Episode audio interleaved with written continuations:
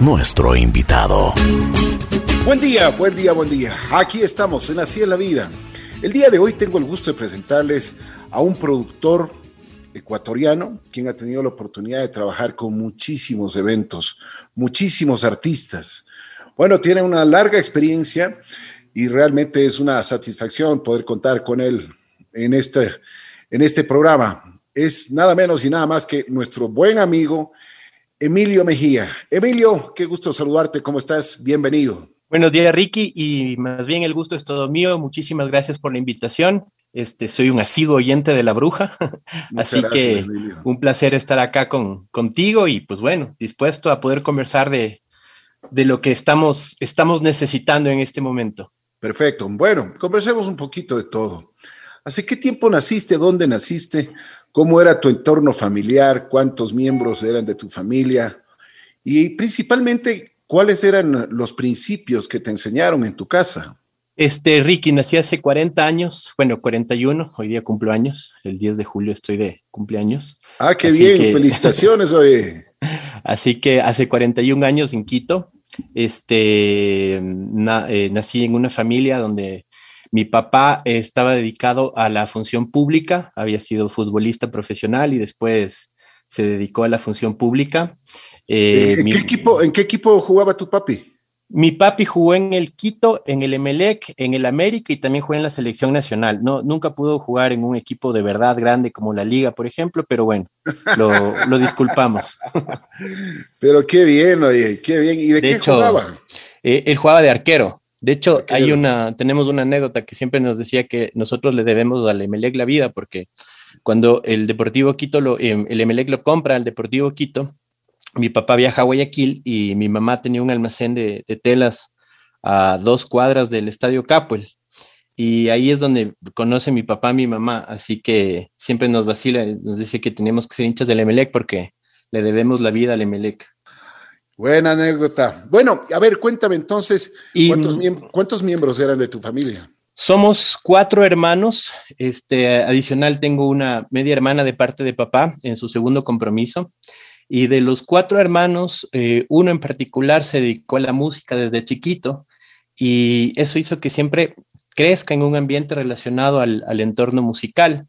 Eh, él desde, desde muy joven empezó a tocar con algunos artistas nacionales y, luego, pues, en un acto, digo yo, de valentía, se fue solo a Estados Unidos a estudiar música cuando en una época donde era difícil pensar que se podía vivir de la, de la música y menos aún de una profesionalización del tema, sobre todo aquí en el Ecuador.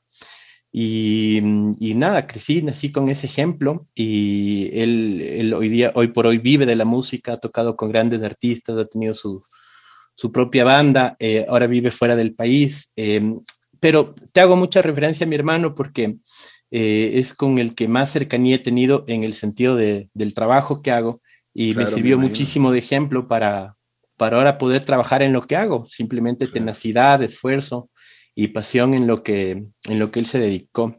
Tu hermano, tu hermano está, eh, está viviendo en Alemania, ¿no? En Madrid hoy por hoy. Ah, en Madrid. Ahora, ah, está viviendo en Madrid, así es. ¿Y qué tal está yendo?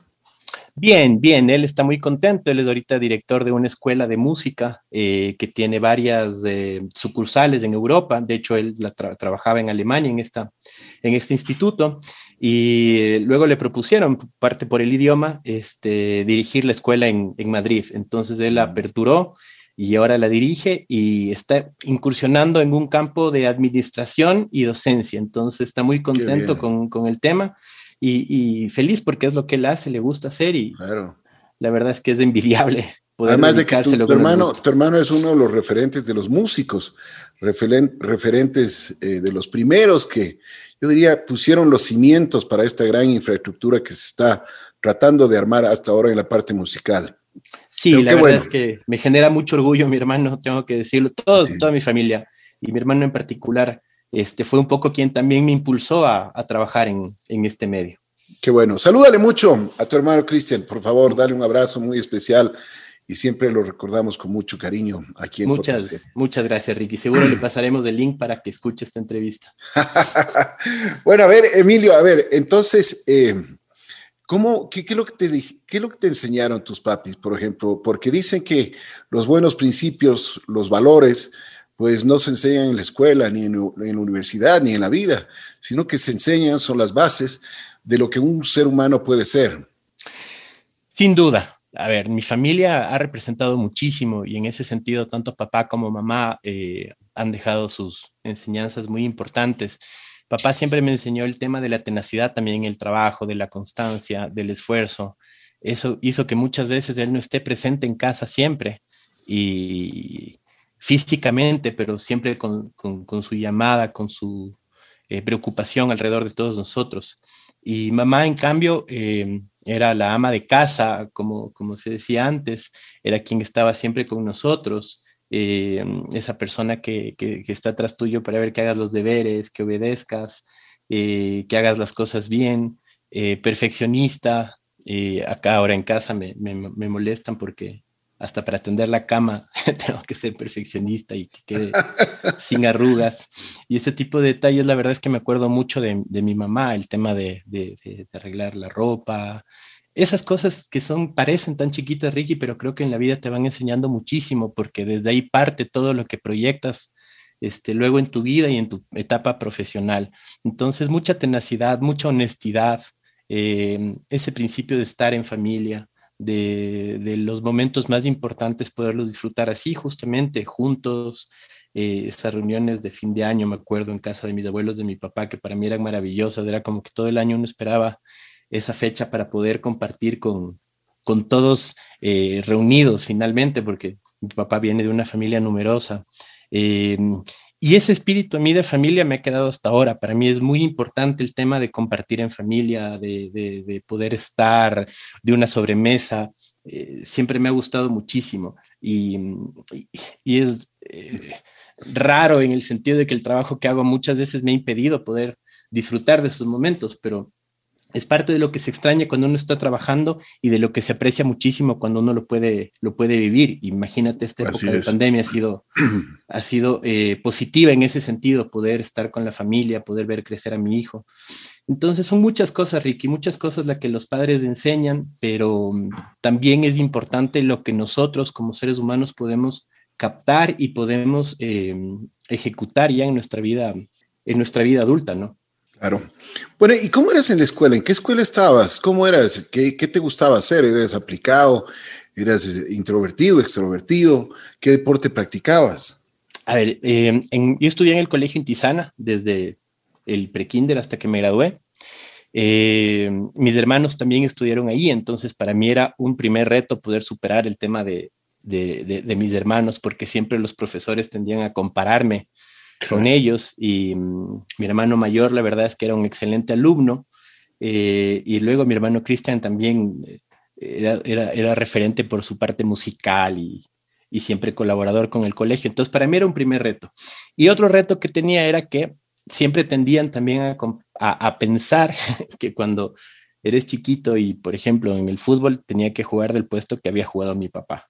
Entonces siempre me mandaban, me mandaban al arco, algo que yo en ese momento odiaba de chiquito, porque siempre decían que los más malos al, los más malos al arco, ¿no?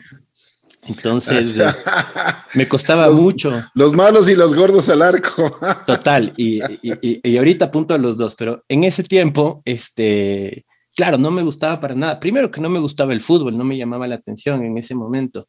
Entonces, que además me, me, me comparen o, o, digan que por el tema de mi papá tenía que tapar, para mí ha sido una molestia muy grande. Y eso me fue haciendo un poco introvertido.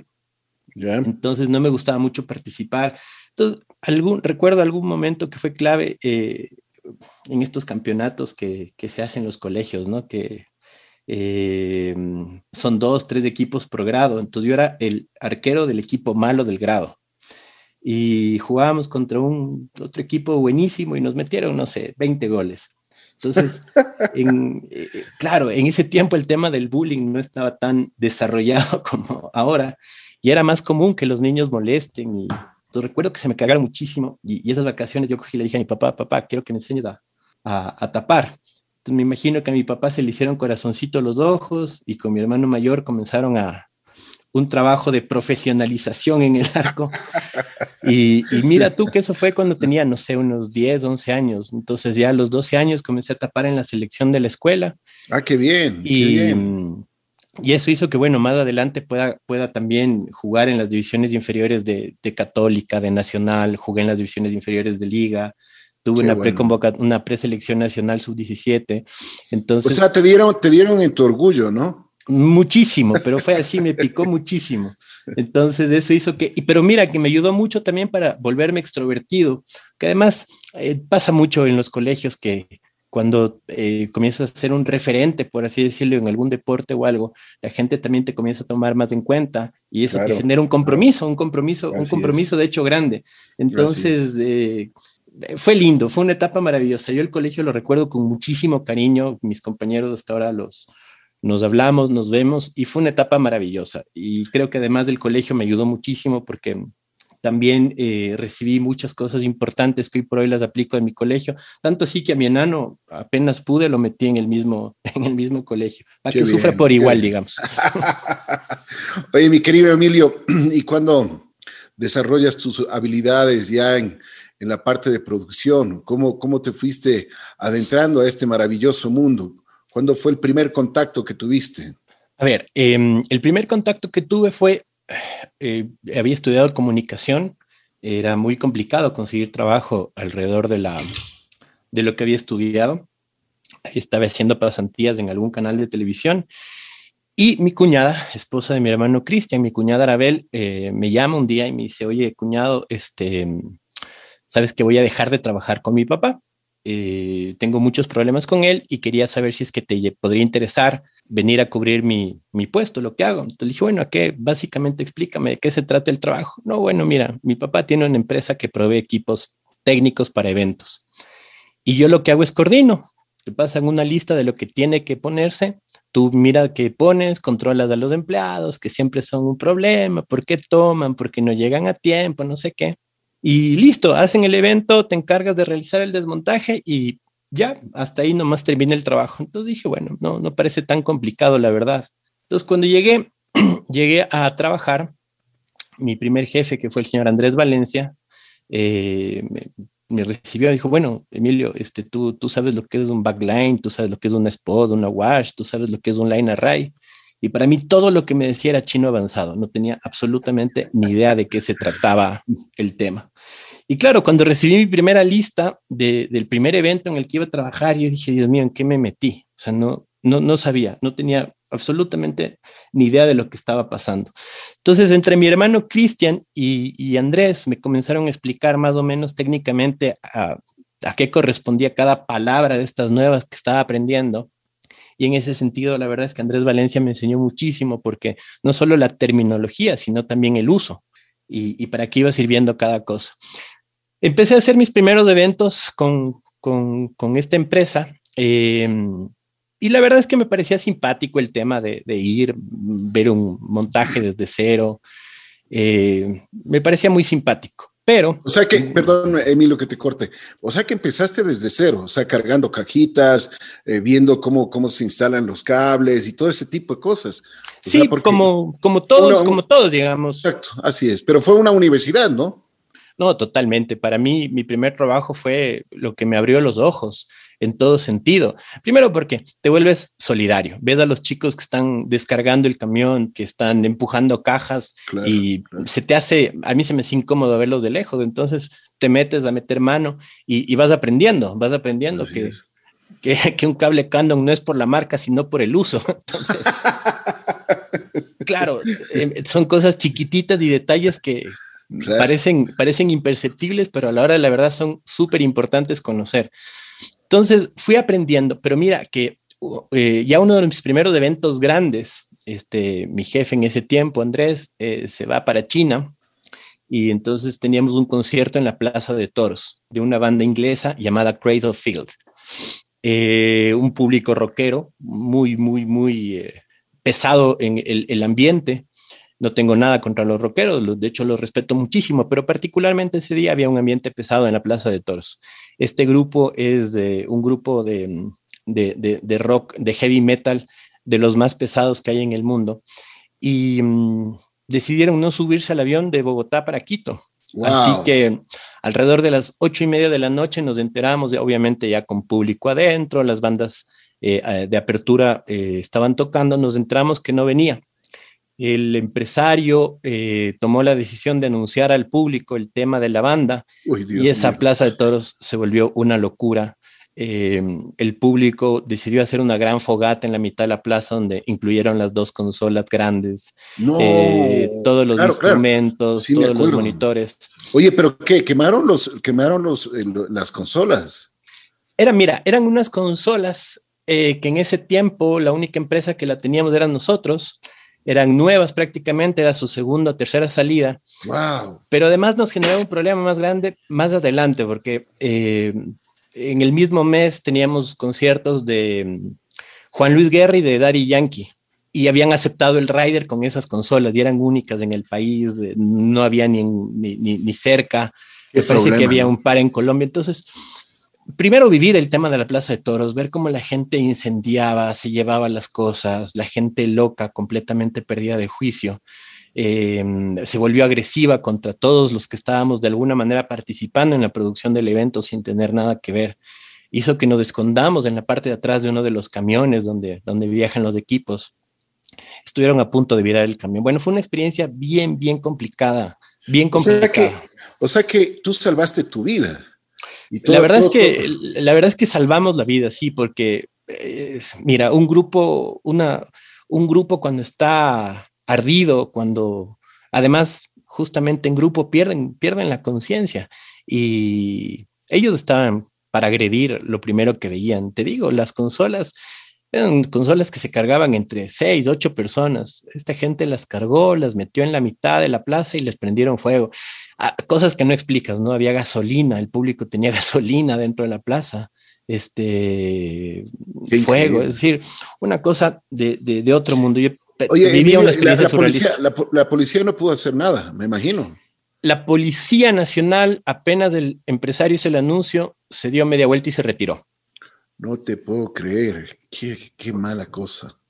Qué sí, entiendo también, Ricky, que eran otros, otros momentos.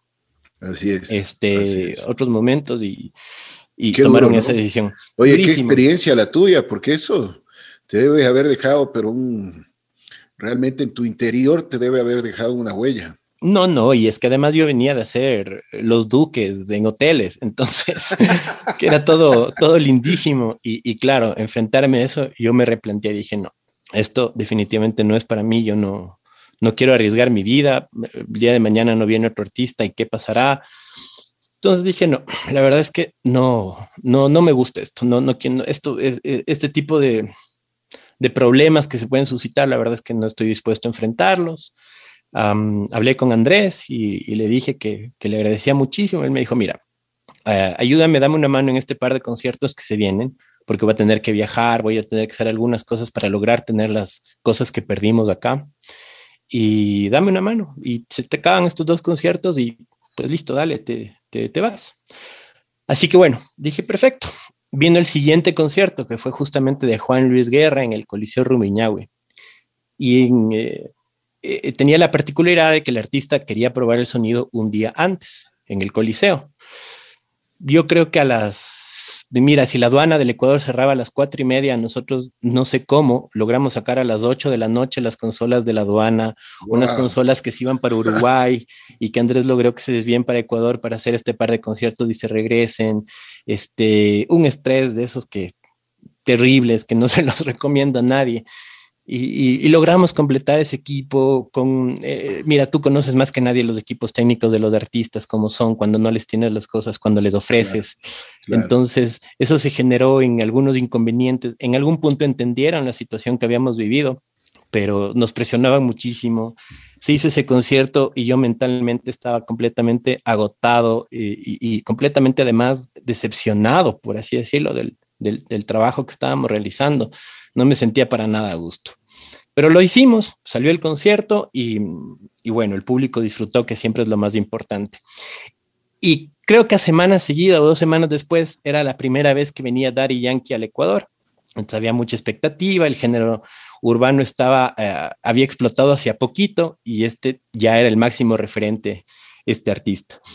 En cambio, ese concierto fue todo lo contrario. Ya teníamos las cosas acá, y cuando llegó el artista estaba todo listo, todo calibrado, todo probado, el equipo técnico maravillado, súper agradecidos. Eh, y el concierto fue en Santa Paz, unas experiencias muy lindas con, con, el equipo técnico de ellos. Pude conversar, les había contado la experiencia, me dieron muchísimo, muchísimo ánimo, se reían porque decían, no, estas vas a tener miles. Y una vez que vi el show como tal, eh, la verdad es que quedé maravillado con lo que veía, con lo que estaba pasando. No había visto yo un show de ese estilo. Eh, primero porque antes de trabajar en esto no era un asiduo asistente a conciertos, debo decirlo, este, más allá de las presentaciones de mi hermano, por así decirlo. Pero claro, lo que veía ya era una cosa para mí de otro mundo, ¿no? Maravilloso y todo. Y entonces se acabó ese concierto y dije, bueno, no está tan feo este trabajo, no siempre ha sido así estresante todo, vamos a darle otra oportunidad. Y me fui involucrando, Ricky, salí luego de trabajar con, con, con, con Andrés en la primera empresa donde estuve, pero quedé como, primero hice muchos contactos, conocía muchísima gente y eso hizo que de a poquito me vayan contratando para hacer trabajos menores, asistente de producción, que runner, que ven para que te hagas cargo de la logística y cositas de ese, de ese tipo. Y, y también eh, eh, iba ligando, como te dije, había estudiado comunicación, entonces iba ligando con mis, eh, mis trabajos que me salían, mis chauchas, como se dice, de, de, de video, de producción, producir un video. Trabajé mucho con una empresa este, que en ese tiempo se movía muchísimo, un amigo muy grande que se llama Dani Jiménez, que seguro lo conoces también. Claro, claro, pucha, muy querido aquí en, en JC Radio, Dani, pero un caballero, realmente muy, pero muy querido. Y también me ayudaron muchísimo, me, me apoyaron, me dieron mucho trabajo en ese momento y mm, aprendí también muchísimo de ellos. Así que fui un poco haciendo las cosas en paralelo. Poquito a poco vas creciendo en este medio. Eh, no es fácil porque implica mucha responsabilidad, implica salir de lo común, de lo que, de lo que, de lo que pasa normalmente eh, en el Ecuador. Debo decirlo con mucha pena, que era una época en la cual técnicamente no estábamos bien provistos como lo estamos ahora. Mm. Había mucho de, de, decir sí, sí, sí a todo, con tal de que se apruebe las cosas, con tal de que el artista se quede tranquilo. Y ya cuando estaban acá, ¿sabes qué? Chuta, esto no he tenido, eh, esto te voy a cambiar. Entonces, los artistas y sus equipos de trabajo tenían Em, tenían serias dudas cada vez que venían al país. porque, porque la gente no, no, no les decía la verdad. Entonces, eh, nada, vas aprendiendo que la mejor manera es ir diciendo las cosas como son, plantearles la, el panorama real. Y eso logró que muchísima gente nos tenga confianza. Eh, incluso en shows que no trabajaba, me llamaban, decían, oye, mira, nos están ofreciendo esto, hay o no hay, qué sé yo. Me fue abriendo muchos campos sobre todo con gente del exterior. y eso nos ayudó mucho porque pues obviamente cuando venían nos recomendaban o, pedían que nosotros trabajemos. Y eso obviamente es, es, un orgullo, es lindo porque eso quiere decir que lo que haces está bien. Y por otro una responsabilidad muy grande porque no le puedes quedar mal a, a, la gente que te recomienda. además, además te están, te están confiando eh, una parte del trabajo de ellos, ¿no? Que eso es eso es muy importante, o sea, confían en ti, saben que tú no les puedes fallar. Así es, totalmente. Entonces es una doble responsabilidad. Y como te digo, Ricky, fue de a poquito, desde no tener ni idea de, los términos técnicos hasta ganarse la confianza de gente del exterior, hasta ganarse la confianza de empresarios, eh, que no es fácil, que no es fácil. Este trabajo en ese sentido es bien delicado porque manejas un presupuesto que no es tuyo, negocias con, con varias empresas, negocios con el artista, y se puede dar a muchas suspicacias alrededor de todo lo que todo lo que envuelve este trabajo. Entonces no es sencillo, hay que mostrar mucha honestidad, mucha transparencia, y justamente ahí vienen los valores aprendidos en casa, en familia y, y todo lo que se debe aplicar, ¿no? Qué bien, qué bien, Emilio. Realmente, bueno, yo conozco este negocio desde hace 30 años y lo que tú estás diciendo es una gran verdad. Se presta para muchas cosas, pero ahí es cuando se ve eh, los hombres de bien, ¿no? Cuando, cuando realmente las cosas se hacen de la mejor forma, con honestidad, un trabajo digno, un trabajo que realmente, por supuesto, o sea, esto, eh, cada uno de tus pasos dignifica lo que tú estás haciendo. Qué bien, me alegro y te felicito que, que tengas esa mentalidad, mi querido Emilio. Pero a ver, cuéntanos, ¿qué pasó después? Bueno, después eh, llega un punto en que digo, bueno, esto puede ser mi forma de vida. Eh, me da, me da para, para vivir, me gusta lo que hago. Es muy vocacional, Ricky, es muy vocacional porque no todo el mundo está dispuesto a pasar malas noches, a, a comer el chaulafán frío y tomar la Coca-Cola caliente, como siempre digo yo. Eh, no tienes horarios, tienes que entender que cuando la gente va a disfrutar, tú estás trabajando. cuando tú quieres disfrutar, la mayoría de gente normal está trabajando. Entonces, es, es muy vocacional. Eh, no hay fiestas, no hay vacaciones. Y por ese lado siempre hay un poquito de pena, por así decirlo, por la familia, por, por, por los buenos momentos que te pierdes. Pero la satisfacción del público siempre compensa eh, ese tipo de, cosas. Lo que tú dices es una gran verdad, Emilio. A veces ni siquiera duermes, ¿no? No, no, muchas veces no duermes. Yo me acuerdo una jornada, Ricky, en el año 2012, con una persona a quien respeto y admiro muchísimo porque me parece que es un referente para todos los que venimos atrás, que es Roberto Chacón.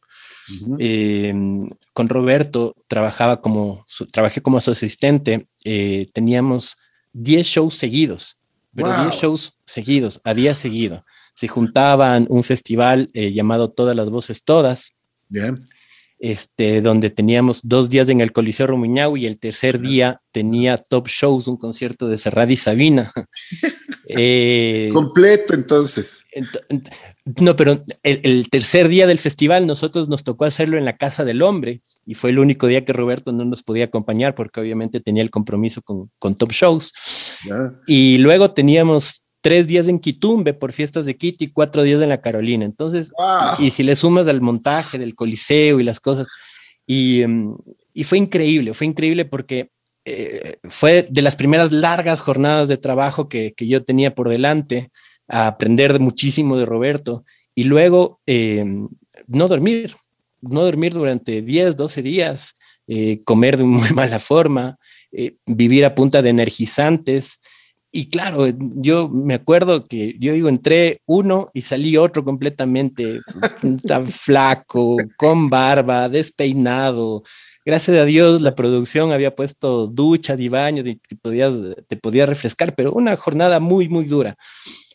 Y es así, es así, pero ojo que nos pasó a nosotros, pero les pasa a la gente que trabaja con los artistas, que tiene giras en Estados Unidos, tienen los back to back, que son shows a día seguido en ciudades distintas, duermen en los buses. Por eso te decía, esto es muy vocacional, es, es, es duro, pero la satisfacción del trabajo realizado, del deber cumplido y de la de que el público disfrute vale 100% la pena. Entonces sí son largas jornadas de trabajo. Y acá, Emilio, ¿y qué te decían en la casa después de 10, 12 días que estabas fuera? Ni siquiera llegabas, o sea, no comías como tú mismo dices y solo te dedicaste a trabajar. ¿Qué te decían en tu casa? Dejarás la foto. Me decían, de verdad, de verdad te gusta. de verdad, de verdad te gusta. Claro, porque decían, no, pues, pero yo en algún momento también, no te creas, Ricky, seis, séptimo día, decía miércoles, ¿por qué no estoy trabajando en un banco, en, en un horario normal? Este, y, listo. Pero bueno, eh, luego, luego recapacita y dices, no, no, esto sí me gusta. Claro. Oye, Emilio, ¿y tuviste muchos problemas en la parte técnica? Por ejemplo, la cuestión generadores, porque es un estrés también, o sea, no es, no es un trabajo fácil, ¿no? Mira, el mayor problema técnico que hemos tenido fue en marzo del año 2019, en Guayaquil, eh, concierto de Luis Miguel. Ay, eh, Primero que, aparte, que aparte ellos son ya demasiado complicados, ¿no? Sí, a ver, tú tienes en los equipos técnicos de los artistas que, internacionales, eh, tienes gente latina o tienes gente americana. Y cuando son americanos, ellos tienen los estándares de su país.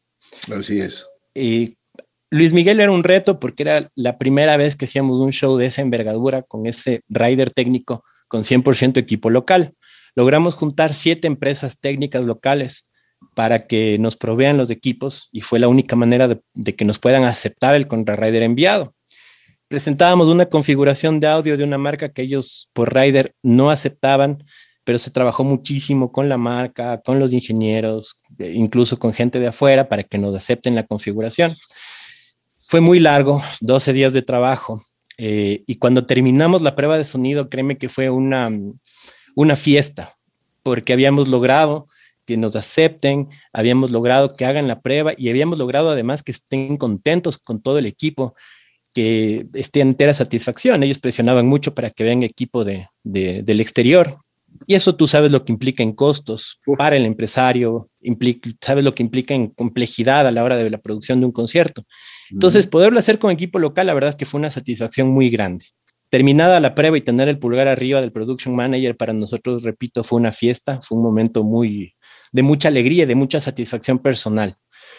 Todo esto cuando empezó a llover se vino abajo, porque cuando llueve en Guayaquil, llueve de verdad.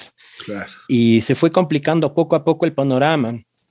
Me acuerdo que el técnico de generadores, porque mira, estos artistas tienen hasta técnico de, que te controla la energía permanentemente, bajó conmigo y toda la parte de, las líneas de energía, todas las acometidas, estaban, las habíamos colocado sobre el suelo alrededor de 15 a 20 centímetros, que es lo que manda la norma, y estaban aún así casi 7, 8 centímetros por debajo del agua. Entonces me quedó viendo y me dijo, mm, mm, no show, bro. y, y, entonces cuando me dijo eso, yo pensé que era una broma. y subió y efectivamente pasó la información al production manager, el production manager se acercó al empresario y le dijo, lo siento, ahorita estamos parados sobre una gran pantalla de agua que puede atraer algún rayo, alguna cosa, y esto se puede volver muy peligroso. Claro. Tomaron la decisión de cancelar el show y, claro, ya todo se vino abajo. Eh, fue un momento de mucha depresión, de mucho estrés, porque además ya con la experiencia que yo había vivido, no sabía cómo iba a reaccionar la gente. Y bueno, el production manager cogió y me, me, separó y me dijo, brother, no, no te estreses, hicieron un gran trabajo, pero es mejor que en tu carrera y en tu currículum haya un show cancelado que un muerto en un show. Así que nada, tranquilo y, vamos para adelante. El artista estuvo en el estadio, eh, además estaba sobrio, no estaba drogado. Eh, te digo porque se especulaba mucho alrededor del tema.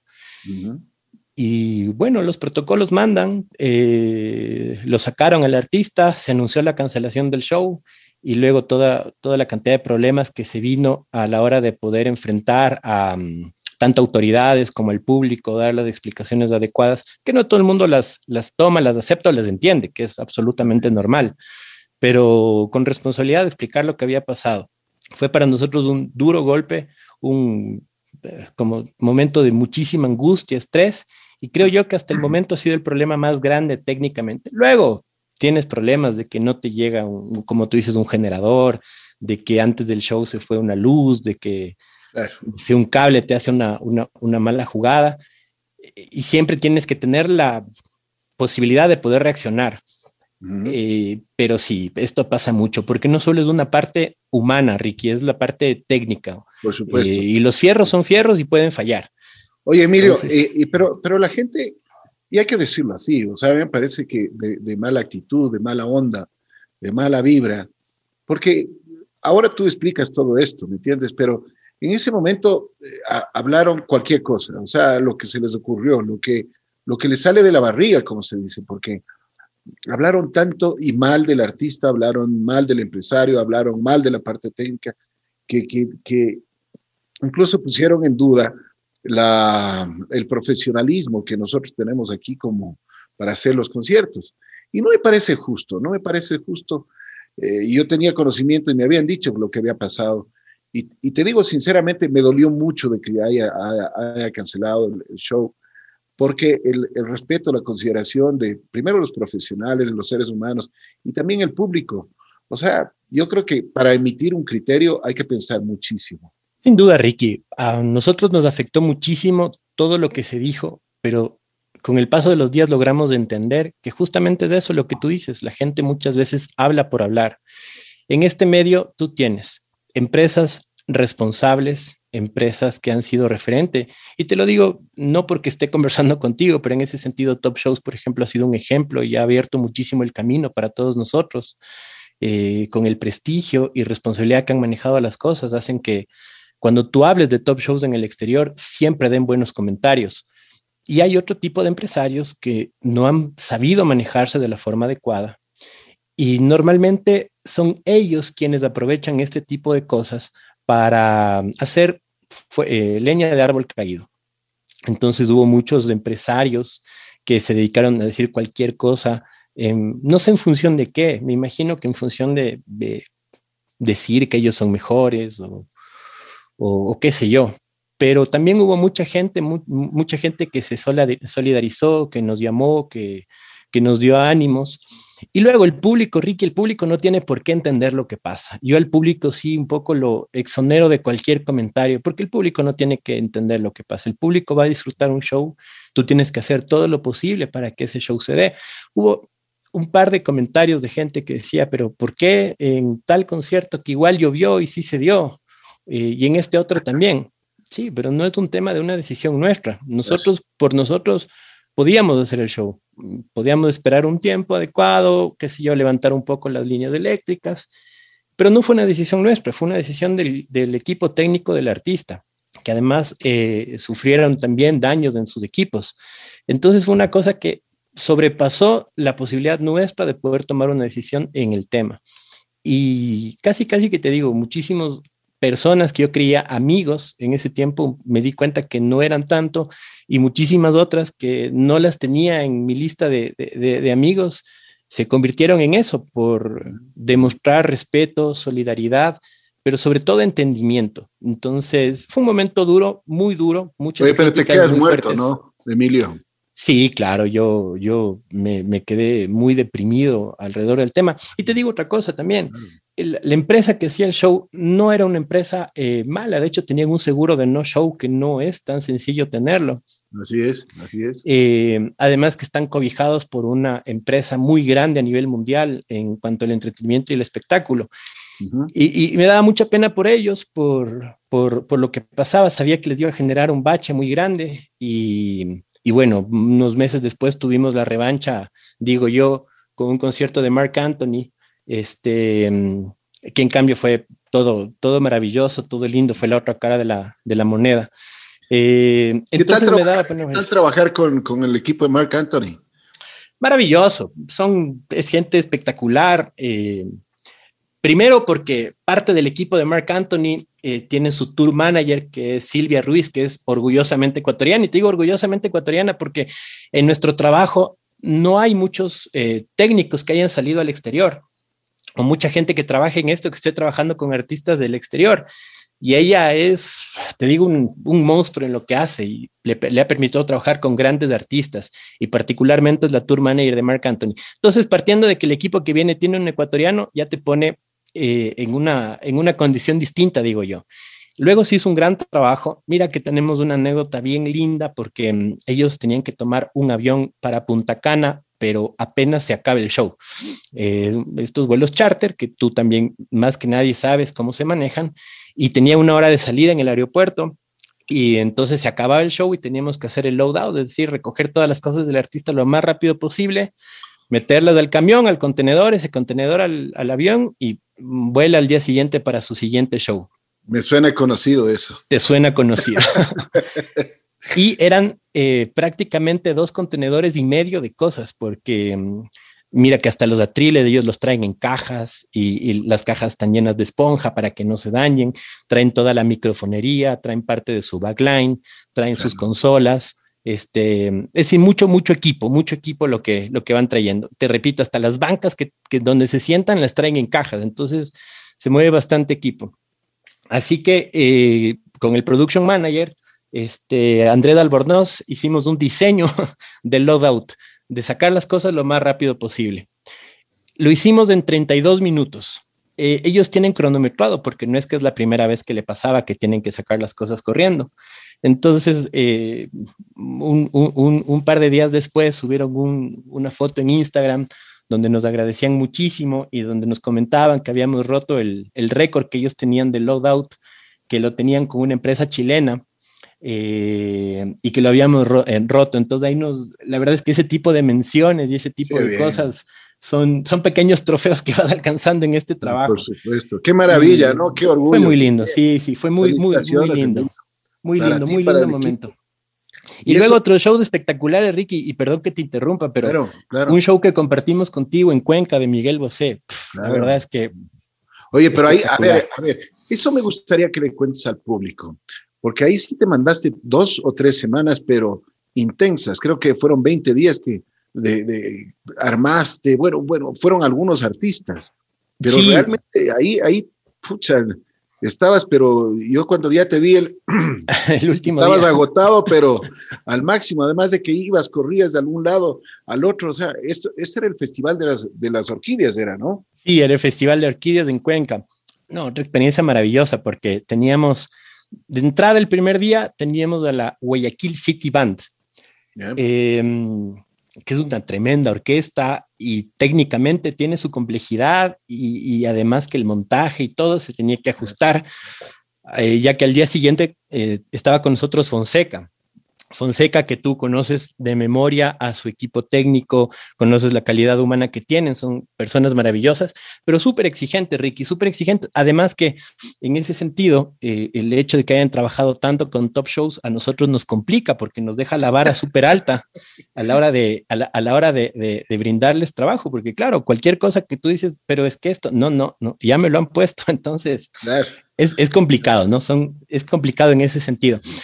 Son buenas personas, son buenas personas, pero el rato del trabajo son, Dios mío, son unos ponen a sudar. Sí, sí, total. La verdad es que no lo quise decir, pero sí, son terribles. sí, sí, sí, y, Sabes que yo le he dicho a Juan Fernando eso, a Juan Fernando Fonseca. Le digo, oiga, compadre, chuta, son terribles, le digo. Me dice, hermano, pero eso es lo que queremos. Cada vez estamos más exigentes, cada vez estamos tratando de hacer mejor las cosas. No, no, le digo, sí, perfecto, pero, pero también hay que aflojar un poquito. Entonces, pero bueno, a la final sale, sale bien, pero sí, es complicado. Es complicado. Sí, sí, de hecho es complicado, pero ah, de hecho Fonseca para mí es uno de mis artistas favoritos. Me, me, me gusta mucho su música. Eh, trabajar con, con, ellos es bastante, bastante bueno. Es súper profesional. Ricky Mira, que es uno de los pocos artistas que él va a sus pruebas de sonido físicamente y está muy preocupado, sale a la consola, escucha cómo, cómo va a escuchar el público. Y, esos, ese tipo de detalles hablan mucho del artista. Así es. Dos días después teníamos a Alex Sintek en, en, el teatro es artista maravilloso, a mí me encanta, pero también su equipo técnico súper exigente. Pero entre todos estos shows que teníamos, todos los días habría, había cinco o seis conferencias en diferentes lugares y estábamos a cargo de todo, es decir, donde había que dar una conferencia, si es que había que poner un parlante y un micrófono, teníamos que ponerlo nosotros. Aparte estaban todas las salas de cine que implementamos del audio 5.1. Eh, luego conversatorios, cenas, ambientaciones porque es eso, lo que es un festival es embellecer la ciudad, que toda la gente que vaya se sienta a gusto, que todo el mundo escuche las charlas y los conciertos. Entonces fueron 21 días de producción, ahí nos ayudó, nos ayudaron muchísimo, muchísimo, muchísimos técnicos, muchísima gente estuvo trabajando con nosotros eh, en, ese festival. Llevamos gente de Quito, gente de Guayaquil y obviamente gente de Cuenca. Y cerrábamos con nada más y nada menos que Miguel Bosé. Nunca había trabajado en la producción de un show de Miguel Bosé, pero había escuchado de, su complejidad y de todo lo que implica eh, su show. Y pues evidentemente fue muchísimo más de lo que nosotros esperábamos como show y un trabajo muchísimo más complejo también de lo que esperábamos, porque mm. tiene de artistas complicados, pero Miguel Bosé es uno de los más complicados en los que hemos trabajado. Pero mira que su equipo de trabajo igual espectacular, gente amable, gente trabajadora, eh, pero exigentes. Y como te digo, y teníamos la vara muy alta porque menos de un año había se había presentado en Quito y Guayaquil con ustedes. Entonces, eh, nada, había que, no, no, había que igualar, había que superar, lo cual ya es muy complicado. Oye, Emilio, pero te mandaste 20 días en Cuenca, ¿no? 20 este días en Cuenca y de hecho terminando el concierto de Miguel Bosé, agarré un carro y me fui para Guayaquil porque estábamos con Shakira. Claro, tenía Shakira, sí me acuerdo. Teníamos Shakira Y, de hecho, el día anterior a Shakira también teníamos un festival acá en Quito de, de, una radio amigo de ustedes, que también es un festival complejo. Entonces estábamos recontra divididos. Ah, tenías también, claro, tenías el festival de EXA de, de Álvaro. Así es, el concierto EXA, que es un concierto que es, eh, tiene también su complejidad, 20 artistas, la mitad en vivo, entonces se vuelven retos importantes y de hecho Álvaro me quería colgar de los pulgares porque no iba a estar yo. Afortunadamente tenemos en la empresa un equipo de trabajo y tengo un socio que es muy profesional y se hacen cargo perfectamente de las cosas. De hecho, yo siempre les digo, yo prefiero no ir porque hacen las cosas mejor que yo. Entonces, eh, fueron unos días agotadores, terribles en cuanto a trabajo, pero gracias a Dios todo se pudo dar como tenía que darse. Y como te digo, Ricky, la satisfacción personal eh, de, que todo salga bien, de que los artistas se vayan agradecidos, siempre es, siempre es maravillosa. Y tú en este trabajo, en algún momento estás reunido con el artista o con su productor, tomándote un café en un hotel de lujo y media hora después estás barriendo el escenario y, trapeando para que el mismo artista suba, porque así es esto. Tú, tú no, tú no, no, tienes, eh, no tienes un rango. Trabajas en producción y a nosotros nos pagan por solucionar problemas. Y dentro de eso tenemos que enfrentarnos a todo tipo de cosas. Oye, Emilio, pero a ver, tú tienes doble mérito porque has venido trabajando con la producción y todo ese tipo de cosas de lo que nos cuentas. Pero también comienzas ya a tener tu equipo.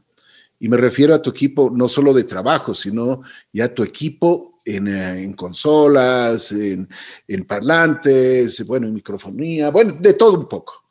Y ese es un mérito, porque, o sea, al negocio lo vas tomando desde cero que comenzaste desde hace mucho tiempo, pero te vas haciendo ya de, tu, de, tu, de tus equipos, de tus cosas. ¿Cómo lo, vas, cómo, ¿Cómo lo vas haciendo? Porque ese es un emprendimiento, eso es, eso es una tenacidad, porque el equipo es, hay que decirlo, es, es muy costoso. Sí, de hecho, eh, es muy costoso y todavía lo debemos. pero, pero a ver, lo que pasa es que el trabajo te va generando las necesidades. Em, nosotros tenemos dos líneas de trabajo como empresa hoy por hoy, que es el tema de conciertos y el tema de eventos corporativos. Tú a nivel corporativo no tienes la misma exigencia de la marca del equipo, del tipo de equipo específico que lo tienes en un concierto con un artista internacional. Eh, tienes el tema más de ambientaciones y cosas, pero en el tema corporativo tienes un dolor de cabeza que es él o la persona de marketing que se hace cargo de que todo el evento corporativo esté bien y que créeme, Ricky, muchas veces es mucho más difícil lidiar con ese tipo de clientes que con un artista internacional.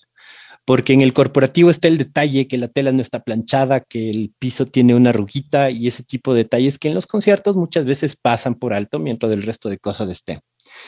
Entonces, cuando decidimos invertir en, equipo propio, lo hicimos con miras al mercado corporativo.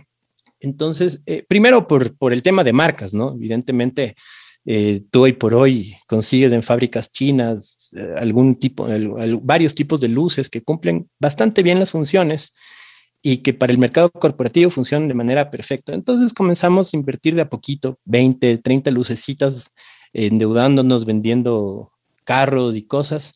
Y, nos dimos cuenta que la primera inversión que hicimos a los seis meses estaba pagada, porque gracias a Dios teníamos mucho trabajo y lo que hicimos fue, en vez de rentar las cosas que necesitábamos, ya era prácticamente pagarnos a nosotros mismos el alquiler de las cosas. Y como hemos venido trabajando en este, en este sector de a poquito. Entonces, las primeras 20 luces se pagaron solitas, decidimos traer un poquito más, luego nos fuimos por el tema de video, entonces empezamos con 30 metros de pantalla y así. Y mira, Ricky, que en los últimos cuatro años, con muchísimo esfuerzo, muchísimo trabajo y gracias a Dios, hemos crecido mucho. Ahora tenemos un inventario de equipo muy importante a nivel de, de video, de las pantallas que tenemos. Y a nivel de luces, creo que estamos entre las tres o cuatro empresas que más equipo de iluminación tienen en el país. Y tenemos eh, particularmente un par de modelos que somos los únicos que la tienen y eso nos ha hecho muy competitivos en el mercado y que podamos no solo enfrentar retos solos, sino también complementar retos de, empresas amigas, porque en este, en este sentido, el trabajo nos ha ido enseñando que tú no tienes aquí competencia, tienes aliados estratégicos y así es como se debería manejar muchas cosas en la vida. Qué buena mentalidad, qué buena mentalidad. Y me alegro que piensa así, porque así tenemos que ser los ecuatorianos. O sea, no es la competencia en el trabajo y en las cosas. Lo que tú dices es una gran verdad. Si necesitas un cable, una consola, lo que sea, pues ahí tienes a, tu pana, lógicamente que, que, es un trabajo, le vas a pagar, pero, o sea, es, es cuestión de darse la mano, ¿no? Sí, sí, sin duda alguna. Y en ese sentido hemos podido participar en muchísimos shows muy importantes. Eh, siempre recuerdo, cuento como anécdota, que la última vez que pusimos equipo o colgamos luces fue en Alejandro Sanz. Uy, eh, Cuenca. En, Cuenca, que nuestro, nuestro amigo y colega Gonzalo Aguilar nos llamó y nos dijo, mira, Emilito, necesito esto, esto, esto, dame una mano. Y, hasta el momento, hasta el día de hoy con Gonzalito tengo una excelente relación, siempre lo vacilo porque él siempre me dice que, su bodega es mía, entonces le digo que cuando paso viendo la llave. Oye, pero siempre a mí también me dice Gonzalo, me dice, Riquisito, pero este es tu equipito.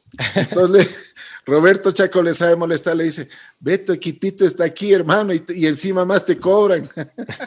Sí, total, siempre Gonzalito ha sido así cariñoso y, generoso como, como, como él solo. Entonces siempre lo vacilamos, ¿no? De verdad lo vacilamos muchísimo. Siempre que me llama, dice, aquí están tus fierritos, pucha, ya voy a ver, Gonzalito. No se preocupe.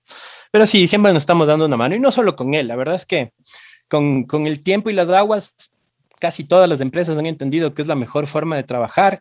Y además, Ricky, la necesidad hace que tengas que tener este tipo de aliados.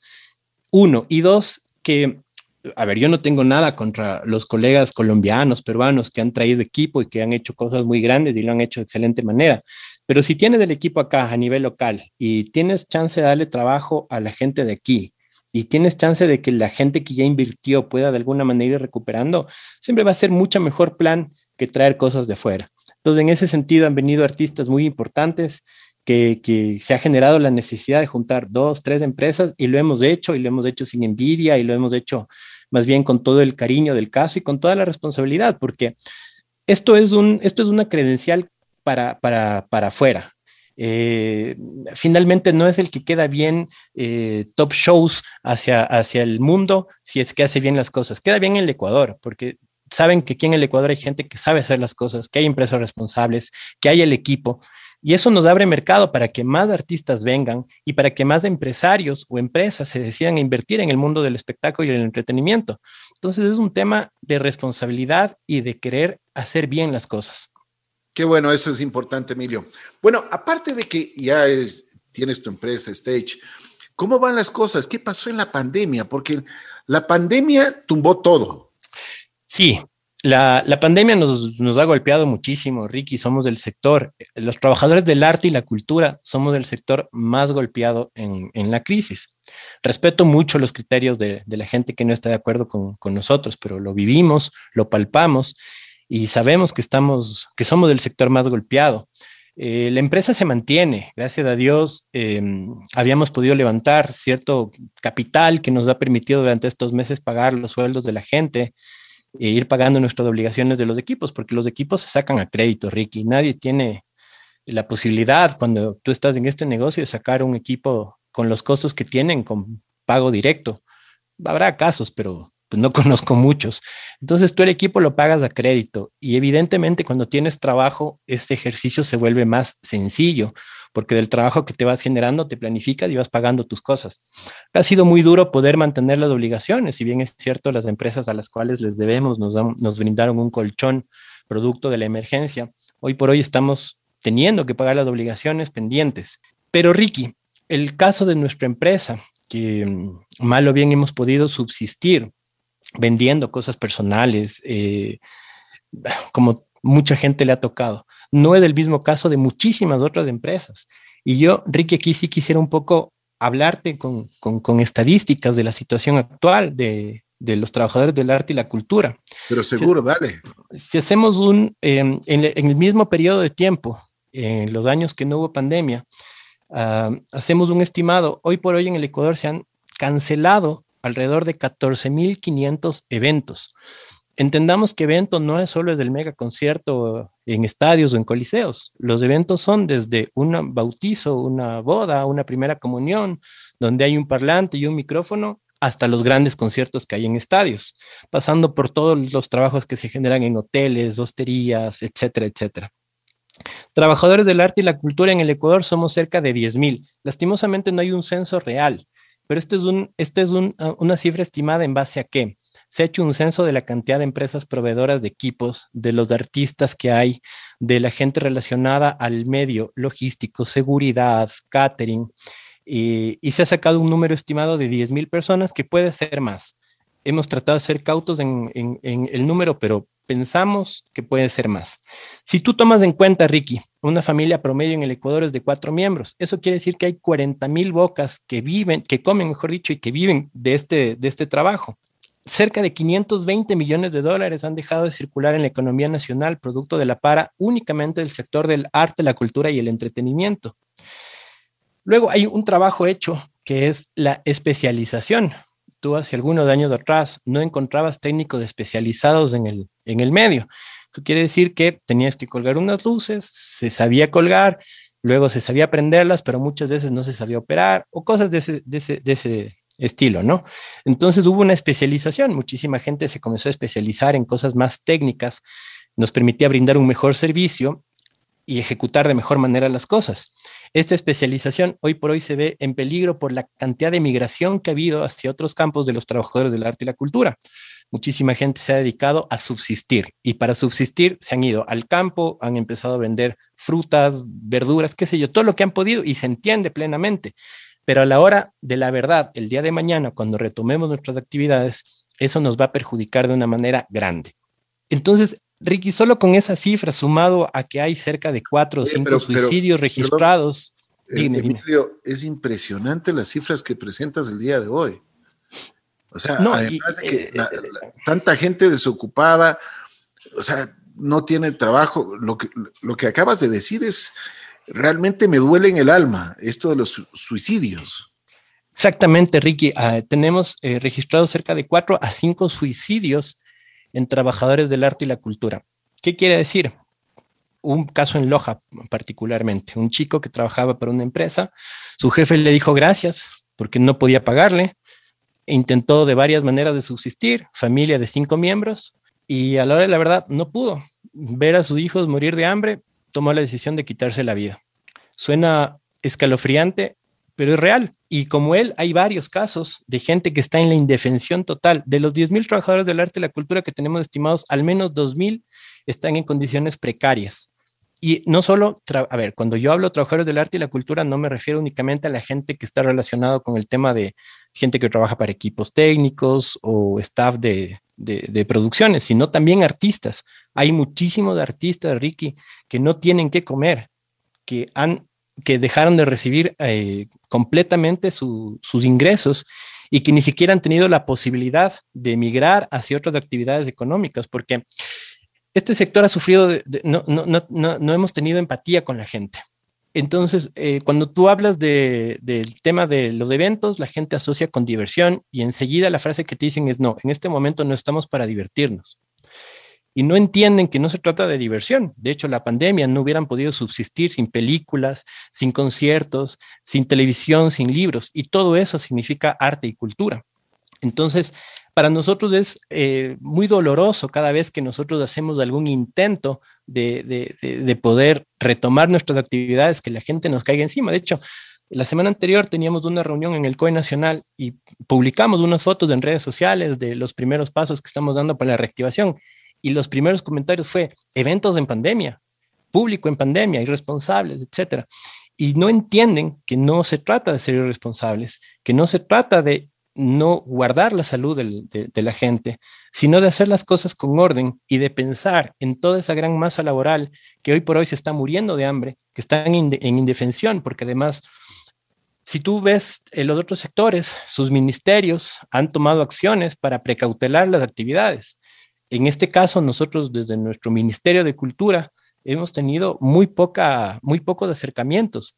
Y mm, el año, el, el, periodo pasado, con el ministro de Cultura, Juan Fernando Velasco, amigo queridísimo, logramos hacer poquito. Y ojo, y no lo culpo a él, es un tema del sistema, de cómo está diseñado el, el sistema público en el Ecuador. El año pasado, el presupuesto de cultura era de 21 millones, que se redujo a 18 producto de la pandemia. Y el presupuesto para este año es de 16 millones de dólares. Pero si tú comparas o, sacas el porcentaje de lo que significa eso en un presupuesto general del Estado, es nada. Cuando a nivel mundial se habla de que el entretenimiento genera el 3% del, del eh, PIB a nivel mundial y hasta el 10% en países desarrollados. ¿Por qué? Porque somos un sector que genera muchísimo empleo y que genera muchas fuentes de trabajo muchos ingresos también eh, por el lado del turismo, por el lado del comercio digital. Entonces hay muchas actividades que van relacionadas a lo que nosotros hacemos que no se contemplan acá en el Ecuador. Entonces, Ricky, nuestra situación realmente es preocupante más allá de la pandemia porque no tenemos una fecha ni siquiera estimada para el retorno de actividades. Cuando casi todas las actividades hoy por hoy trabajan con aforo reducido, o, trabajan con protocolos de seguridad, a nosotros se nos ha negado y no queremos ser irresponsables. Queremos hacer las cosas con responsabilidad. Pero si tú ingresas a un transporte público, no hay ni siquiera protocolos de seguridad. Y van la gente, como sabemos que van en transporte público, nosotros estamos proponiendo protocolos a los ingresos, eh, distanciamiento social, em, ventilación, pero no se nos toma en cuenta. Entonces hay cosas que no entendemos con qué criterios se está manejando la autoridad para imponer ciertas restricciones a ciertos sectores, pero vemos nightclub abiertos, con muchísimo respeto hacia la gente que trabaja o vive del tema. No estamos acá para juzgar, pero son cosas que no entendemos, Ricky. De acuerdo, de acuerdo, así son las cosas. Oye, me has dejado impresionado porque en la parte humana nosotros tenemos que ver muchísimo. Eh, hay mucha gente que se quedó sin trabajo, sin... Y tenemos que reactivar este sector. ¿Qué es lo que tenemos que hacer? Se dio un paso importante la semana pasada. Estuvimos con, eh, bueno, estuvieron eh, con el eh, representante del COE. A ver si es que nos cuentas un poquito sobre eso. Bueno, la semana pasada, como tú dices, se dio este primer acercamiento con el director del COE Nacional, el teniente coronel Juan Zapata. Debo decir además que fue un acercamiento positivo por la predisposición que tienen hacia escucharnos y hacia hacernos partícipes de las mesas de trabajo del COE Nacional para ir planteando ya el retorno de nuestras actividades. Para que el público entienda, nosotros no queremos que el día de mañana se abran los eventos y espectáculos y empezar a trabajar. Queremos tener un retorno ordenado a nuestras actividades. ¿Y eso qué significa? Eso significa tener protocolos, tanto los ingresos, y además planteamos la posibilidad de ser una motivación a la gente para la vacunación tenemos un problema de ausentismo en las vacunas. Nosotros queremos proponer que uno de los requisitos para entrar a espectáculos públicos, incluido el fútbol, sea el estar vacunado. Estamos seguros que eso va a motivar a muchísima gente para, para hacerlo. Y luego, cuando planteamos un retorno progresivo, es ir trabajando porque tú sabes, Ricky, que un espectáculo no se hace de la noche a la mañana. Un espectáculo implica una promoción de un tiempo prudente, implica un trabajo que hay detrás del, tema del show como tal o del evento como tal. Y es un trabajo que podríamos empezar a hacerlo si tendríamos una fecha estimada, sabiendo que en cualquier momento puede cambiar las cosas, pero al menos ya eh, establecer estos protocolos y estas fechas como idea general de lo que vamos a poder hacer. Eh, tengo que decirte que la reunión fue bastante positiva. Hubo representante de los gremios de empresarios, hubo representante de los artistas, de los, de los venues, de los locales donde se desarrollan los conciertos, de empresas proveedoras de equipos, donde pudimos expresar nuestra necesidad y donde se nos contó que mm, están prácticamente seguros, y te digo que yo también, de que el plan de vacunación del gobierno actual se va a cumplir de que eso genera una, una, puerta abierta para poder retornar a nuestras actividades y entendieron las necesidades que, que tenemos de, de, poderlo hacer de una forma ordenada. Yo resalto y destaco la posición del teniente coronel Juan Zapata porque él fue una persona que estuvo ligada al tema del entretenimiento indirectamente en su campaña Corazones Azules. Sabe lo que significa montar un espectáculo, la promoción que esto implica. Entonces, gracias a Dios, estamos con una persona que conoce del tema del espectáculo.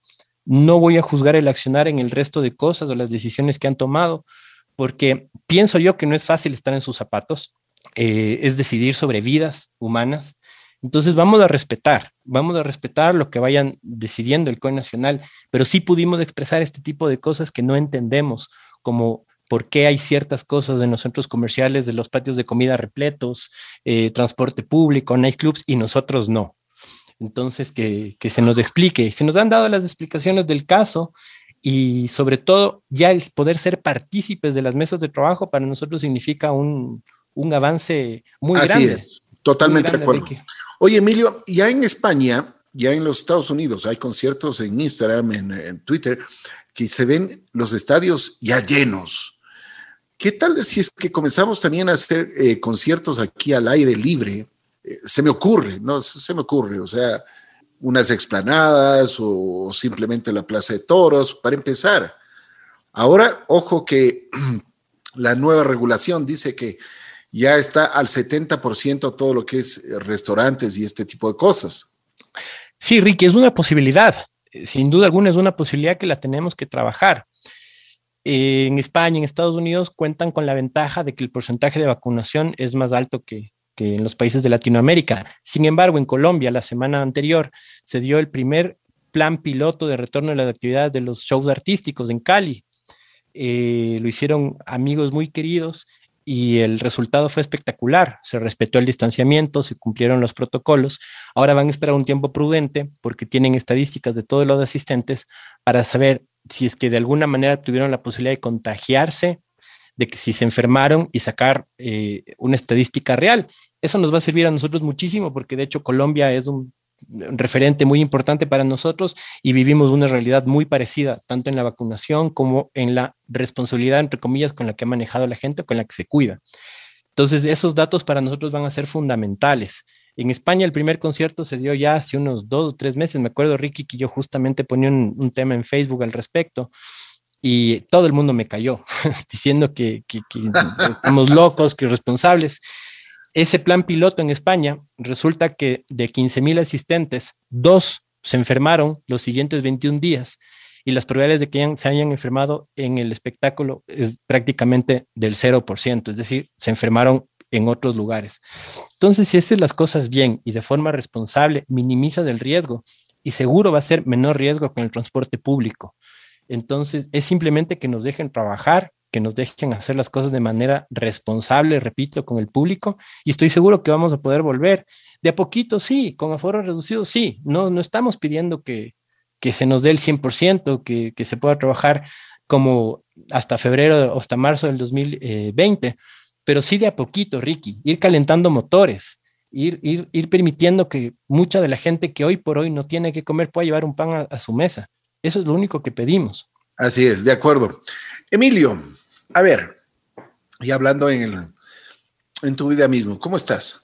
Hoy por hoy, bien, estoy tranquilo. Eh, la pandemia a mí me ha servido muchísimo por, por esto que te decía, que te estar casaste, en familia. ¿no? Eso te iba a decir, estuve tanto tiempo que hasta me casé. que te oiga tu mujer, Dios mío. Y si saben quién, quién es la, la, esposa de Emilio, ¿no? Pues es mi compañera de, de, desde hace tres años, Eve Mideros que yo no le quiero como una hija. Siempre le he dicho, eres, eres como, te veo como una hija. Siempre le aconsejo, le, le, le, pido que tenga paciencia porque dice, a veces le quiero matar a Emilio. Entonces le digo, no, paciencia, paciencia, hija. Todo, todo se, todo, todo llega, todo pasa. Pero la verdad me alegro es que es muchísimo, me alegro muchísimo y lamento no haber estado, estaba de viaje de ver ese, ese, ese amor que ustedes se tienen. Te felicito eh, porque tienes una mujer maravillosa, eh, trabajadora, eh, talentosa. Sí, tendría muchos calificativos para, para Leve, pero lo, lo, más importante es que te, te adora, te adora a ti y, y, adora lo que es ella y hace un trabajo todos los días eh, se levanta con, con, hacer sus bolones, pero con una alegría, sabes que tu, tu mujer tiene una alegría especial, eh, una alegría, como yo siempre digo, es, es, es alegría del alma. Eso le sale de, de, del alma a ella, ¿no? O sea, no es, no es una persona fingida, no es una persona que, que, que eh, cuando, cuando está molesta te dice las cosas como son y punto. Y, y, creo, y creo que tú y yo lo hemos sufrido. Sí, sí, sí, sí. Yo también me pongo en la lista. Pero sabes que tiene un alma tan buena y es eh, realmente hace muchísimas cosas. Me alegro mucho que estés casada con, con una extraordinaria mujer. Eh, yo como siempre le digo, tú eres como una de mis hijas. siempre eh, quiero lo mejor para ti. Y ahora, con esto de la pandemia, siempre está preocupada porque tenemos que volver a trabajar, tenemos que volver a hacer las cosas. Pero bueno, la pandemia también nos enseñó muchas cosas también, ¿no, Emilio? Sí, sin duda, Ricky. O sea, nos ha enseñado a ser solidarios, nos ha enseñado que hoy tienes, mañana quizá no, tienes que disfrutar el momento. Eh, nos ha enseñado que esos momentos con la gente que amamos son valiosísimos, que en una reunión familiar mm, lo más importante no es el celular, sino compartir con los seres que tenemos alrededor, porque no sabemos si el día de mañana están. Qué bien, Emilio. Nos ha permitido muchísimas cosas, Ricky, y y no, pues yo te digo, tengo la, la, bendición de, de, tener eh, la esposa que tengo. Tú y yo tenemos la suerte además de compartir mucho tiempo con ella todos los días. Así es, así es. Em, soy consciente de todo el cariño y el respeto que te tiene, siempre preocupada. a, mí, a mí también me dice a veces lo quiero matar. No, no, nada que... sí, no, no, no, totalmente de acuerdo. no, no, siempre muy, siempre muy preocupada. Ah, es una linda la y entregada, entregada, ama su radio. oye, y tiene la suerte de tener buenos suegros, ¿no? La Moni. No, son ah. una maravilla. Yo te, digo, mi, en mis suegros he encontrado otros padres, son maravillosos. Qué lindo. Creo que no mucha gente, y te digo con mucho orgullo, no mucha gente debe tener la suerte que yo tengo alrededor de los, de los suegros, de la familia política. Entre comillas digo política porque así se dice, pero en realidad son familia que, que me tocó mi cuñado es un pelado maravilloso, sano, que mm, se dedica a hacer sus cosas, alejado del cigarrillo, del licor, que es muy fácil verlo hoy por hoy en, la juventud. Mis sueros son un amor en todo el sentido de la palabra, no solo por, por, por, por lo que son, sino por lo que nos dan. Y eso provoca también, evidentemente, dar. Em, y toda la familia, toda la familia Leve, la verdad es maravillosa no tengo ni una sola queja alrededor del tema y más bien nos han abierto siempre las puertas de su casa y, de, y del amor que tienen. Y la Eve, ¿qué te puedo decir? Es, es maravillosa, es una mujer espectacular, apasionada. Siempre la molesto porque ama tanto su radio. Uno, si por algún motivo cometió el error de cambiar de estación el domingo a las 6 de la tarde y se sube al carro, pues es Cuesco seguro. Entonces, sí, enamorada, enamorada de su lugar de trabajo y apasionada por todo lo que hace. Oye, Emilio, ¿qué te dio la vida? Me ha dado muchísimas cosas, Ricky. La posibilidad de estar sano, de tener a mi madre todavía viva, mi papá falleció hace unos años, pero de tener padres maravillosos también, de tener unos hermanos eh, que me han apoyado, eh, que han sido mi sostén. Me ha dado un hijo que es de mi cable a tierra, como yo siempre le digo, un enano también maravilloso, cariñoso, preocupado, eh, que se esfuerza todos los días por, por, querer ser mejor. Yo siempre le digo que, que, que tema de los eventos y espectáculos es un trabajo terrible para ver si él estudia y tiene una vida más normal que la mía. Me ha dado la posibilidad de conocer gente maravillosa, Ricky, de aprender de muchísima gente, de conocer eh, lugares maravillosos, de poder disfrutar comidas riquísimas en restaurantes de lujo y comidas deliciosas en huequitos donde tienes que sentarte casi casi que en el suelo. Esas son las mejores. largo. Y te digo que en este país, con la posibilidad que tenemos de, viajar siempre, eh, porque yo en la vida, en la vida civil, digo yo, estoy muy poco en casa, yo viajo muchísimo por, por cuestiones de trabajo y siempre, siempre tienes una huequita donde vas, donde hay platos maravillosos.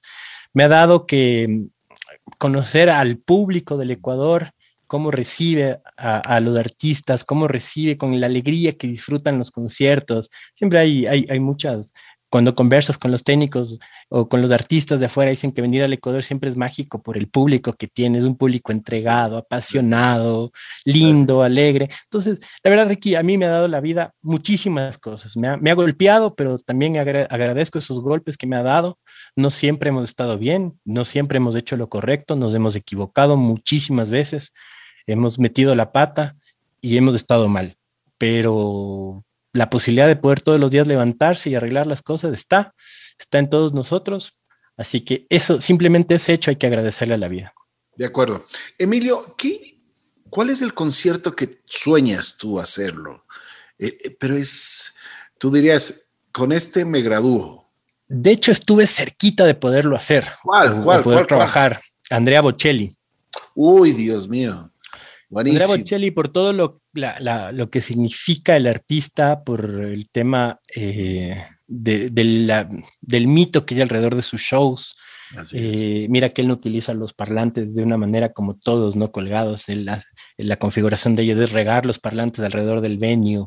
Eh, hay, hay, un montón de cosas alrededor de ese show que me llamaban la atención. Cuando recibí el rider, era como, haber recibido la, una, un, no sé, un regalo de Papá Noel cuando tienes tres años. Y bueno, esas cosas del destino hizo que se cancele por, por tema de, e, ese se canceló por el paro de octubre.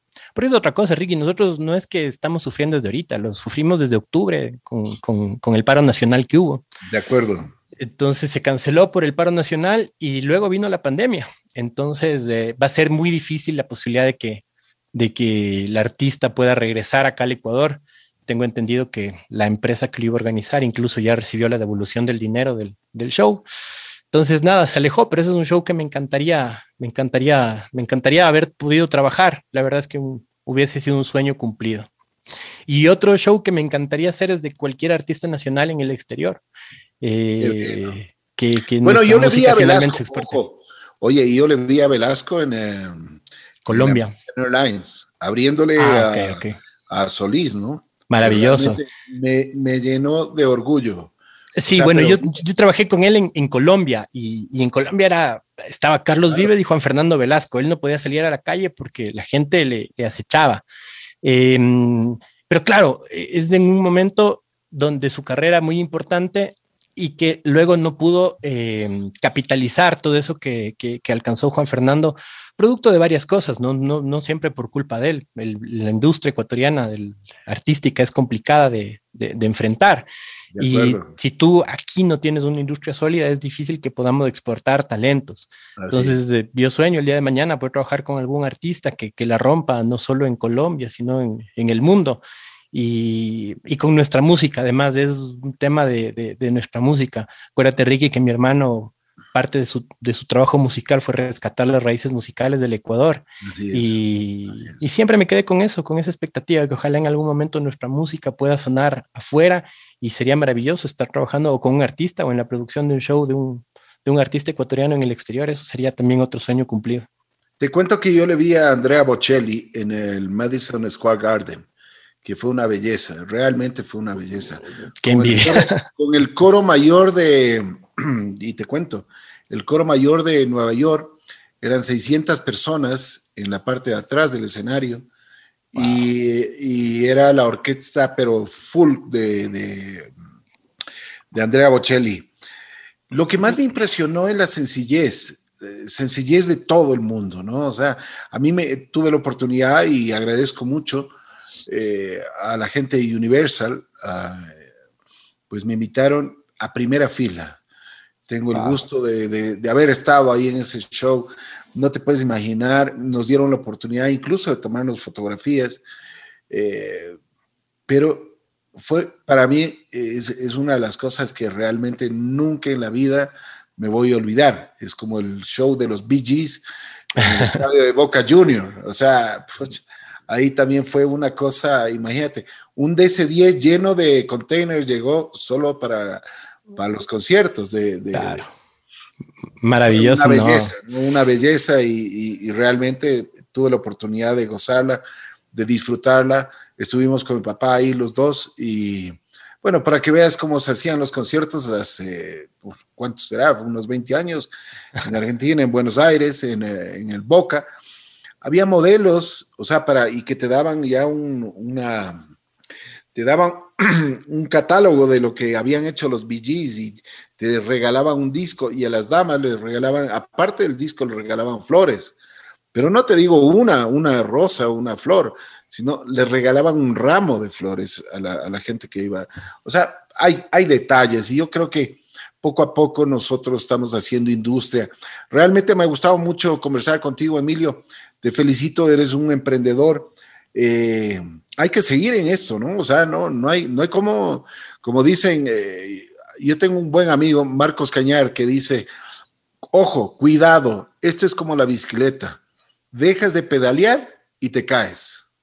Así que hay que seguir. Sin duda, Ricky, no, más bien yo agradezco muchísimo esta posibilidad de poder conversar contigo. Eh, siempre he admirado tus entrevistas. El otro día escuchaba la del padre Juan Carlos, que es genial. y, no, más bien todo lo contrario. Para mí ha sido un honor poder conversar contigo. Y sí, Ricky, hoy por hoy no solo que nos queremos levantar por nosotros, también nos sentimos responsables de muchísima gente que está atrás de nosotros y que ve en los primeros pasos que estamos dando una luz de esperanza hacia el retorno de nuestras actividades. Así que lo vamos a asumir con muchísima responsabilidad. Estamos con Cristian, eh, tu socio, tu compadre, eh, encabezando varias de las acciones que vamos a tomar eh, y que tenemos que realizar, mejor dicho, para, para poder ver una luz de esperanza para nuestro sector nuestros trabajadores del arte y la cultura puedan ir retomando sus actividades. Lo vamos a hacer con muchísimo empeño y ojalá sea parte del legado que nosotros podamos ir dejando eh, en, esta industria, Ricky. Muchísimas gracias por, por, la oportunidad, por la posibilidad de poder conversar y, contarte también todo este tema estadístico que es tan duro con respecto al sector del arte y la cultura. Oye, antes de irme, eh, yo quería preguntarte una cosa. ¿Cómo te fue con el Circo del Sol? Eso es otra experiencia maravillosa porque es totalmente alejado del, del, mundo de los conciertos, ¿no? Es uh, otro tipo de espectáculo eh, me sentía yo como, como, no sé, como mosca en, la, una sopa, así, totalmente raro. Estaba acostumbrado a un ritmo de trabajo, un ritmo de cosas. Acá no, acá son, entran a las 8, salen a las 6, tienen su comedor todo eh, increíble, gourmet, el montaje que se hace es espectacular, la gente es súper profesional, eh, parece una torre de Babel porque oyes en el comedor, no sé, 20 idiomas distintos eh, pero a la hora de transmitir al público lo que el, el, Circo del Sol transmite es mágico, ¿no? Hablan esa banda, e, e, e, ese arte que ellos tienen es increíble. Y, la experiencia como tal, de haber sido parte, eh, parte de haber podido conocer la parte del backstage de lo que representa un, un espectáculo a nivel mundial, 100% mágico, una, digo yo, si todo el trabajo realizado fue en una universidad, esto fue un posgrado alrededor de, de, aprender este tipo de cosas. es increíble, increíble. Qué bien. ¿Te arrepientes de algo? Sí, sí, sí, me arrepiento de, varias cosas en la vida, varios errores cometidos. Bueno, Emilio, te mando un abrazo especial. Espero que ya los shows eh, comiencen a funcionar en los próximos días. Eh, ojalá Dios nos dé la oportunidad de volvernos ya a ver a todos, absolutamente. Me encanta cuando ya empieza el show, ya la segunda, la, segunda canción ahí me tranquilizo. Ahí nos damos, un abrazo con Cristian y, esa es una tradición con mi compadre, con, con mi hermano del alma. Siempre ya comienza el show, eh, él está en sus actividades, yo también. Ya nos vemos a la segunda canción y nos damos el abrazo. Es, es, para todos, Ricky. Creo que eso nos, Nos hemos dado, creo que 500 abrazos. Yo te cuento eh, también otra anécdota chistosa. Yo, en Metallica, en el último concierto en el Parque Bicentenario, ese intro todo estrendoso, todo, todo estuvo bien, perfecto. Yo en el segundo tema me fui a dormir. Pero además, como todo trabajador responsable, uno duerme debajo de la tarima. Claro, claro. No sé, tenía un sonido terrible arriba mío y nada me importó. Estas hamacas que son maravillosas, que las cuelgas, me dormí hasta la penúltima canción. Así, así somos. Así es, así es. Pero ya te digo, o sea, me, encantaría volver a esto, a esta maravilla, ¿no? O sea, es, un, es un mundo mágico, es un mundo que realmente la gente disfruta. Me encanta verle al Coliseo repleto, que la gente esté coreando todas las canciones. Cuando sale el artista, no se le puede escuchar ni la canción, tanto grito, tanta cosa. Es una adrenalina total y, eso es Una recarga de energía para nosotros, increíble. Dios mío, para mí, para mí es lo máximo, ¿no? Entonces, todo el mundo dice, ya terminaron, y, o sea, cuando termina el show, te, te, acercan, te dan un abrazo y, también dicen, qué, qué, hermoso, o sea, quiero verle al artista. Le digo, yo quisiera también verle al artista muchas veces, pero hay veces que no hay como ni siquiera ese tipo de cosas, ¿no? La, gente dice, qué maravilloso cuando tú estás en un concierto y le puedes ver al artista. No, ni siquiera puedes compartir eso, o sea, y además, por lo menos en lo personal, no me interesa, eh, de acuerdo a, a las personas que sean, ¿no? Pero, pero es importante de que vuelvan los shows, es importante de que reactivemos, es importante que la gente se vacune. Por Dios, tenemos que vacunarnos todos, este mundo tiene que estar sano, tenemos que volver a estar sanos. Es 15 meses que estamos sufriendo todo esto. Una es, es, importantísimo. Y yo, Ricky, también quiero agradecerte y agradecerles a, a ti, a Cristian, por la responsabilidad con la que han sabido manejar su negocio. Te lo dije hace un momento y te lo repito. Eh, Top Shows es una firma que se considera muchísimo y que es un gran referente para nosotros. Por todo ese camino abierto, Ricky, muchas gracias. Por todas las cosas bien hechas, muchísimas gracias. Porque hoy por hoy nosotros podemos cosechar mucho del trabajo que ustedes han hecho eh, con su responsabilidad y, y, el talento que han puesto para poder sacar a su empresa adelante. Eh, nunca he escuchado un mal comentario en mi vida de Top Shows y te lo repito, no porque esté conversando contigo, lo he dicho con, a muchísima gente y son una referencia, son un referente para nosotros y gracias, gracias por ese camino abierto para todos los que venimos de atrás. Ojalá en algún momento podamos estar a, a su altura. Muchas gracias. Siempre estamos a la altura de ustedes, siempre estamos eh, tratando de hacer las cosas bien. Te mando un abrazo especial. Cuídate mucho y que Dios te bendiga. Ojalá tengamos la oportunidad ya de, continuar esta linda carrera que, que, que son los shows. Tenemos nosotros ya Top Shows 30 años y realmente es una satisfacción Ay, Dios mío, yo digo, el día que hagamos un nuevo show, eh, se nos van a ir las lágrimas, ¿no es cierto? ¿Ah? Muchísimas. Muchísimas. Oye, antes, antes de olvidarme, pero ya es, ¿cómo fue esto, esto de los shows eh, virtuales? Me pareció una excelente iniciativa eh, de la gente. Nosotros montamos una arena tratando de brindar todos los servicios de forma profesional y de forma adecuada. Sin embargo, Ricky, yo creo que el error que se cometió, no voy a decir que quién, ni quizá también nosotros, fue que se prostituyó mucho el tema. Y mm, luego toda la gente que tenía un celular y conexión a Internet pensaba que podía hacer shows en línea. Y eso yo creo que desmejoró muchísimo y desmotivó a la gente a, a, querer comprar o querer pasar un buen momento. Se hicieron cosas muy lindas, muchos artistas hicieron cosas maravillosas. Nosotros tuvimos la suerte de hacer con ustedes Verde 70, que fue un show muy, muy, muy lindo, muy bien hecho. Eh, pero creo que ese error se cometió. Eh, no se guardó la calidad en muchas de las cosas que se vendían, pero fue una alternativa que nos brindó al menos eh, la posibilidad de estar vinculados a algo de lo que hacemos y tener una experiencia distinta, distinta por, por, por, cómo se presentaban las cosas. Eh, era chistoso porque empezaba el show y comenzaba a tener eh, a nuestro amigo Andrés Arroba en el teléfono, ¿no? Oye, me dicen que esto, pilas con no sé qué. Entonces... Pero Andrés, a ver, es de Ticket Show. Sí, claro. Entonces él decía, no, ya mándame el link, no sé qué. Y claro, son niveles de estrés distintos, pero, pero no, no, hay nada, no hay nada como estar, como tú dices, parado en el coliseo escuchando retumbar a, a la gente coreando una canción, esa energía es inigualable. Yo creo que todos, todos lo sentimos lo mismo, artistas, empresarios, proveedores, nada se va a asemejar a esa, a esa maravillosa sensación. Qué bueno. Emilio, te mando un abrazo especial, cuídate mucho. Espero verte en el próximo show y darnos ese abrazo no solo virtual, sino también como seres humanos.